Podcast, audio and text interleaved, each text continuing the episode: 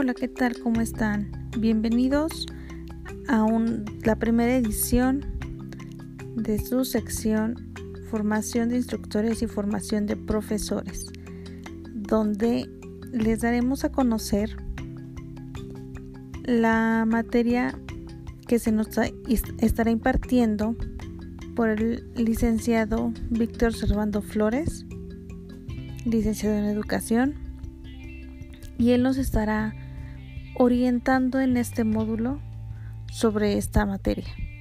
En la primera sesión nos dio la bienvenida, asimismo realizamos un diagnóstico sobre lo que conocíamos de la materia.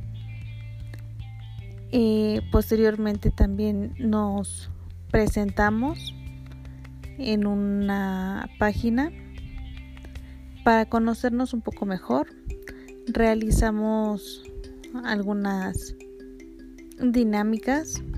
El ambiente fue muy agradable. Y bueno, pues vimos muy a fondo los rasgos que se, van, se nos van a estar evaluando en esta materia, así como el reglamento que estaremos llevando en, en las sesiones y vimos dos conceptos que son capacitación y, e instructores. Eh, como capacitación vimos que es una actividad que se realiza para pues eh, complementar las habilidades que, que tenga el personal y los instructores bueno pues es la persona que va a estar acompañando u orientando en algún curso. Esto fue de la primera sesión y nos vemos la siguiente semana con más.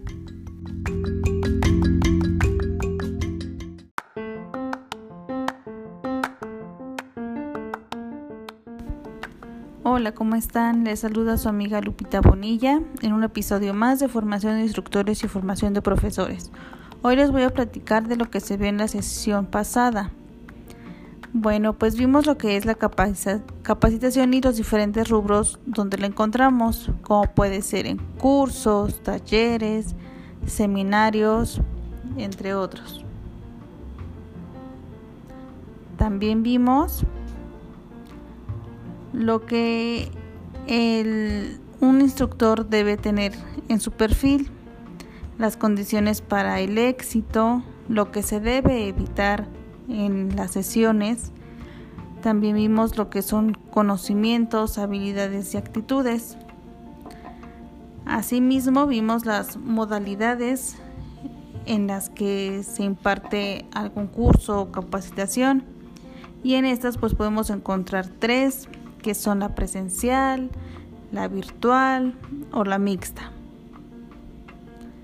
analizamos cómo es que se estructura una competencia y vimos la definición de competencia, que nos dice que es un proceso muy complejo que tiene desempeño con idoneidad en un determinado contexto y pues todo esto es con responsabilidad. Vimos cómo es que debe ser la estructura de una competencia, lo que debe cómo se debe de redactar y pues encontramos que debe ser el verbo, el objeto y la finalidad. También vimos la diferencia que hay entre eficiencia y eficacia. Por último, ah, vimos las variantes que hay entre un profesor y un alumno. Bueno, eso fue todo por hoy. Espero les haya gustado. Nos vemos la próxima sesión.